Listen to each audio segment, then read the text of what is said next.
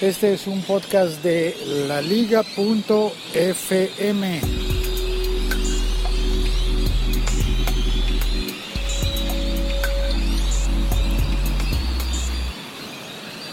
Hoy es 12 de abril de 2016 y vamos a hablar un poquito de tecnología desde Panamá, ciudad de Panamá.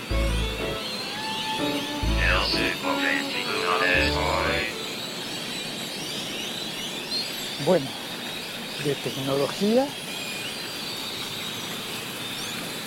de un montón de tecnología. Hoy tengo tantas cosas por decir sobre tecnología que casi como que más bien ni sé ni sé de qué, de qué voy a hablar. Eh, estoy en un evento de IBM en el que se está se han estado haciendo una cantidad de conferencias en cuanto a temas de cognitivo. Y he estado pensando, ¿cómo voy a presentar esto de cognitivo? ¿Cómo voy a hablar de lo cognitivo? porque hasta donde lo entiendo inicialmente, nos vamos mucho turismo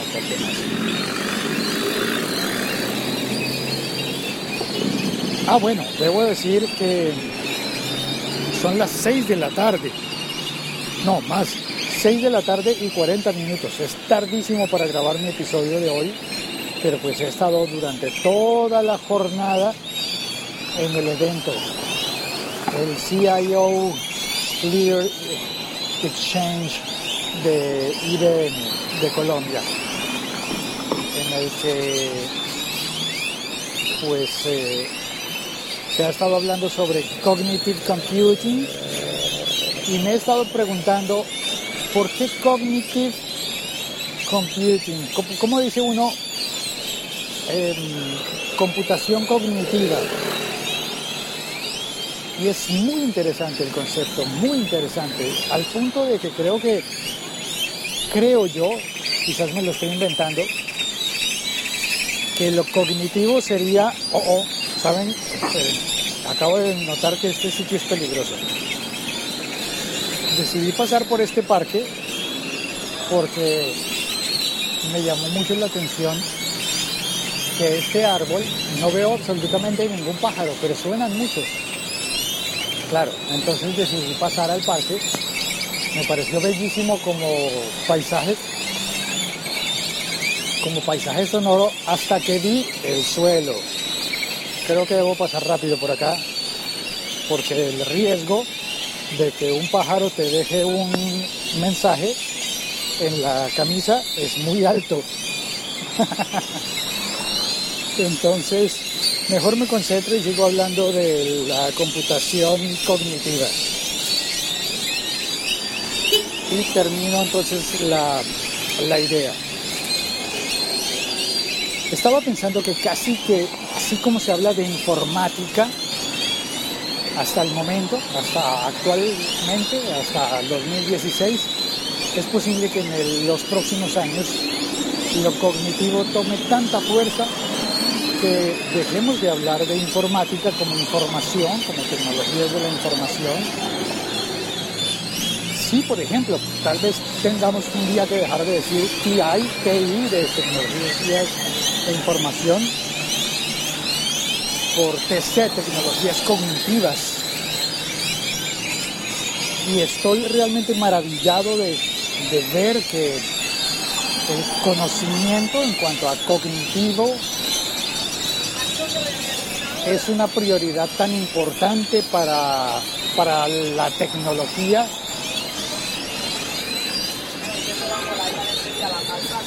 en el punto de apuntar, de apostarle todo hacia la inteligencia artificial. La inteligencia artificial según lo estoy comprendiendo en este momento, según lo estoy creyendo en este momento, no sería informática, sino sería cognitiva. Estoy haciendo mi interpretación libre después de muchas charlas en las que se ha hablado de sistemas como Watson, y de cómo la información, la big data, recopilar datos, podrían no servir de nada si no tienes un conocimiento, si no obtienes un conocimiento luego posterior, una interpretación de todos los datos que te permita, por ejemplo, proponer soluciones y hacer cosas con esos datos. Y ahí es donde viene la computación cognitiva a manejar los datos y hacer cosas como que Watson, el sistema de inteligencia artificial que está desarrollando IBM, se pueda describir como el mayor lector posible, lector de información. Un sistema que puede leer cantidades asombrosas de datos estructurados y no estructurados y obtener correlaciones y aprender.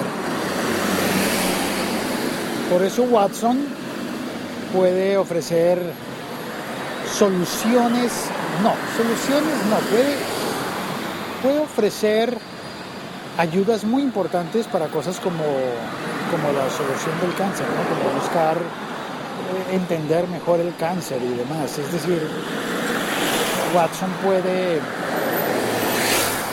Uno de los ejemplos que vi es que utilizaron Watson para leer los correos electrónicos de una persona en una, compañía, en un trabajo, durante un año y poder establecer, poder comprender cómo estaba el clima laboral y cómo afectaba el trabajo y el desempeño de esa persona.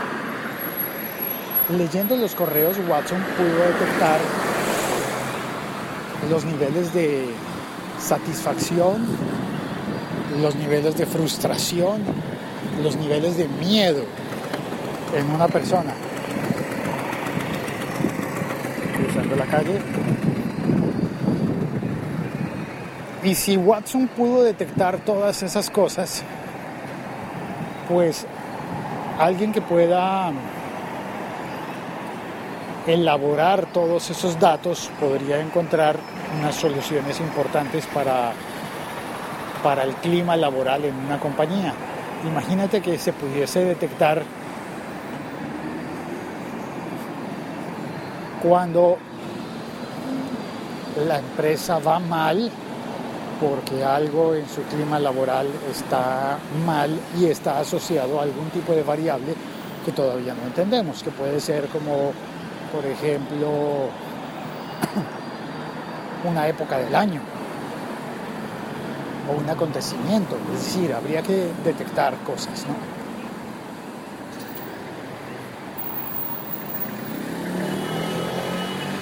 La verdad es que estoy como,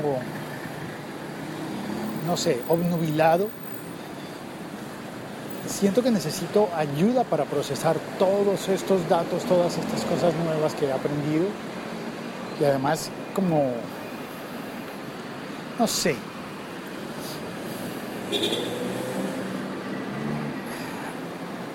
no sé, hubo cosas muy importantes que se dijeron que no alcancé a comprender porque no tengo los conocimientos técnicos suficientes pero hay cosas que me impactaron mucho.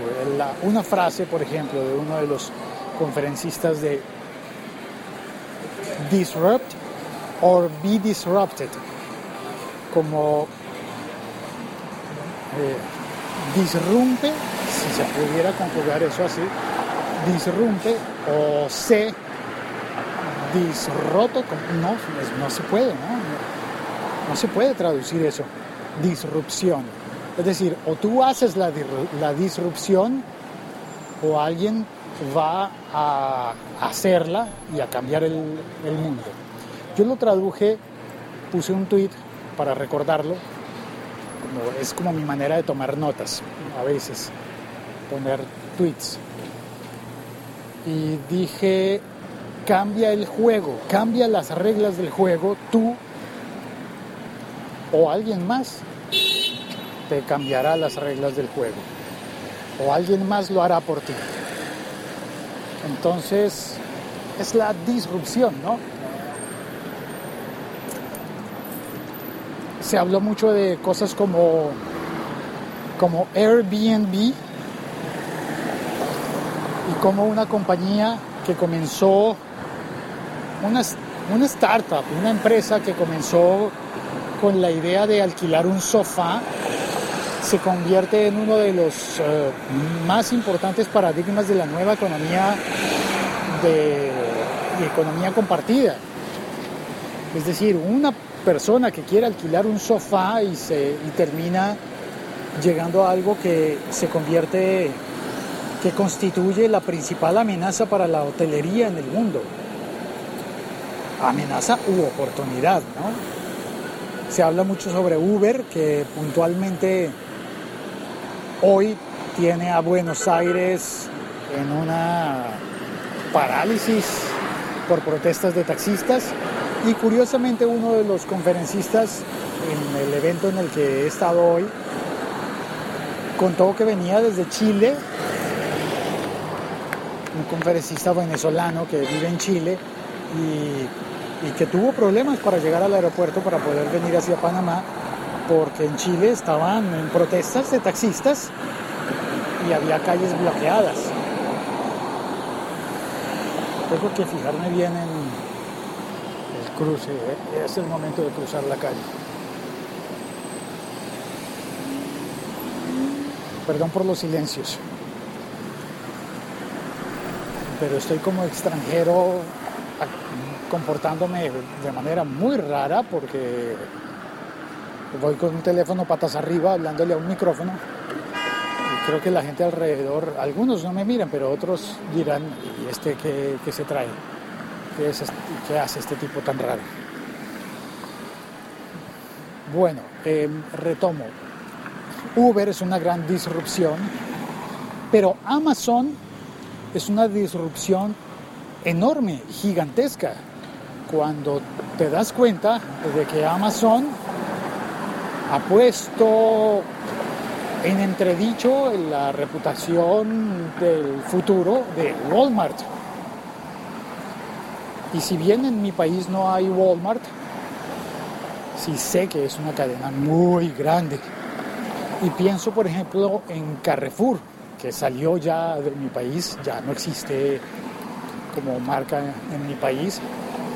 Pero bueno, tampoco ha llegado Amazon a vender cosas como se están vendiendo actualmente en España.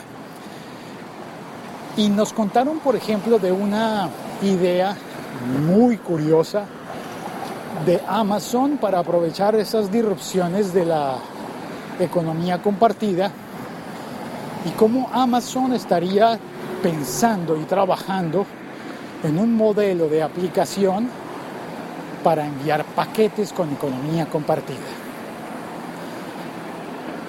Es decir, si tú eres un viajero frecuente, según lo que, lo que alcancé como a percibir que es, no sé, se me hace como lo, entiendo como una especie de sueño que podría ser algo en lo que ya esté trabajando Amazon. No sé qué tanto tendrán ya de avanzado, pero la lógica es que si tú eres un viajero frecuente o no frecuente y vas a hacer un viaje, si estás en Los Ángeles y vas a ir a Nueva York, sabes que partes mañana, podrías tener una aplicación que te conecte con los, las ventas de Amazon.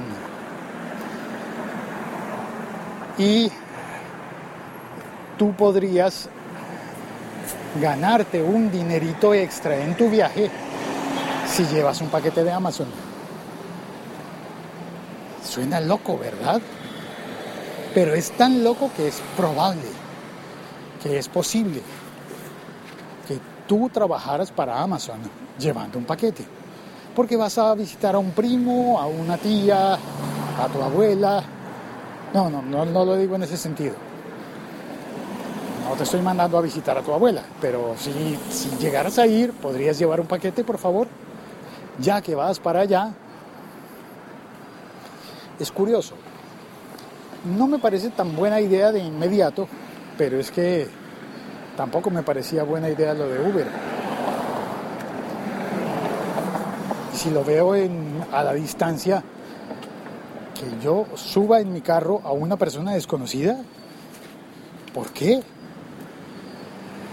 ¿Por qué si durante toda, la, toda mi historia me han dicho no hables con extraños, mucho menos pidas que te lleven en, el carro de una persona extraña, ni vayas a subir a tu carro a una persona extraña, ¿en qué momento aparece Uber y cambia todo? Disrupt or be disrupted. Ya hay muchos ejemplos por el estilo. Con lo de ahora estoy pasando por un parque, ya está anocheciendo y, y hay una pequeña nena allí que estaba jugando. Y se oyen el chirriar de las llantas, los neumáticos de un coche que está saliendo, estaba desaparcando. Pues mira, hay tantas cosas que creo que tengo la cabeza embotada, hay mucha información en mi cabeza en este momento que necesito decantar. Necesito comprender bien lo de lo cognitivo, cómo la tecnología puede llegar a construir conocimiento, conocimiento por sí mismo, como el proceso de datos, por ejemplo, ah, recuerdo ahora, uno de los uno de los conferencistas venía de Banorte, de México, y estuvo contando que los problemas con servicio al cliente, por ejemplo, que te llaman a ofrecerte un crédito y tú dices que no. Y luego alguien más te llama a ofrecerte el crédito y tú dices que no. Y luego te llaman por una tercera vez a ofrecerte el crédito y tú dices que no y ya te pones muy mal. ¿Por qué la tecnología no es capaz de sacarte de la base de datos de gente a la cual le van a ofrecer un crédito desde el primer momento? ¿Qué falla? ¿Por qué te siguen llamando a ofrecerte productos que tú no quieres o no puedes? Porque a mí puntualmente me llaman siempre para ofrecerme seguros, seguros de vida. Y Dios, es horrible. Fue horrible me llaman y me vuelven a llamar y yo digo, no, no estoy interesado. Pero señor, pero no estoy interesado, no estoy interesado, no estoy interesado. Pues una tecnología cognitiva ayudaría muchísimo para procesar todos los datos eh, y el sistema, en el mismo sistema en el que obtuvieron mi número, podrían estar procesando la información para comprender que ese producto a mí no me interesa pero que hay otros que posiblemente sí. Y entonces me dejarían de molestar ofreciéndome un seguro que no quiero tomar o que no puedo tomar o que ya tengo y me empezarían a ofrecer algo que sí me interesara. Bueno, creo que lo estoy explicando todo de una manera muy torpe, pero hacia allá apunta esta historia.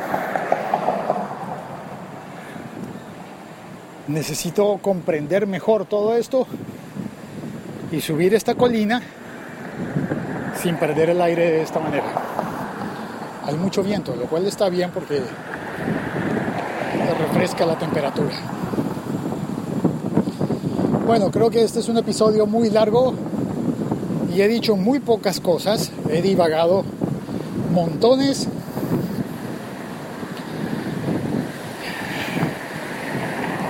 y no he dicho cosas concretas como debería decir. No tengo una noticia para darte hoy. Bueno, aparte de las protestas en contra de Uber en Chile y en Argentina. Así que pues nada, me voy a despedir ya. Una vez más, sin la posibilidad de hacer chat porque estoy desconectado. Gordito en una esquina se acaba de quedar mirándome, súper asombrado de verme pasar con el micrófono hablando solo. Una vez más no tengo el chat porque no tengo conexión a internet, no pude activar el roaming culpa de Movistar. Normalmente me dan un buen servicio, pero esta vez estoy del lado de las mayorías que se quejan de Movistar. Llamé para activar el roaming internacional y me dijeron que no me podían atender, que, tendría que tendría que llamar después de las 6 de la mañana, pero mi vuelo salía a las 5. Así que no pude llamar, activé la aplicación que conté en el episodio de ayer, Movistar Tú. Y esa aplicación me ha permitido recibir mensajes SMS, pero no recibir ni hacer llamadas. Por Twitter han intentado ayudarme los de Movistar, pero no saben cómo. Y hay un momento en que incluso me siento ofendido, ¿sabes? Como cuando me preguntan, ¿qué sistema operativo tienes? iOS. Tengo un iPhone. Y me dicen, ah, pero es que funciona solo a partir de iOS 5. Y a mí eso me, me parece por Dios, ¿qué estás pensando? ¿Que te estoy llamando de un iPhone 3?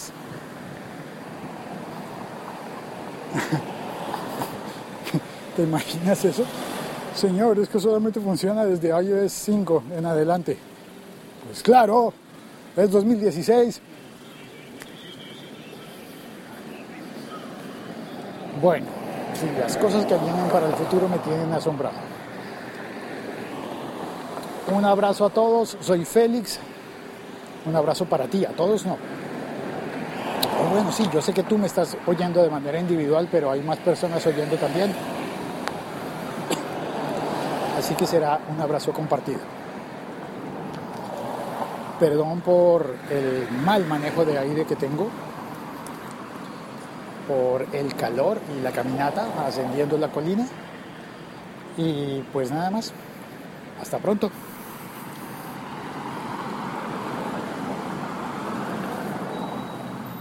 Chao, cuelgo. Un abrazo desde Panamá.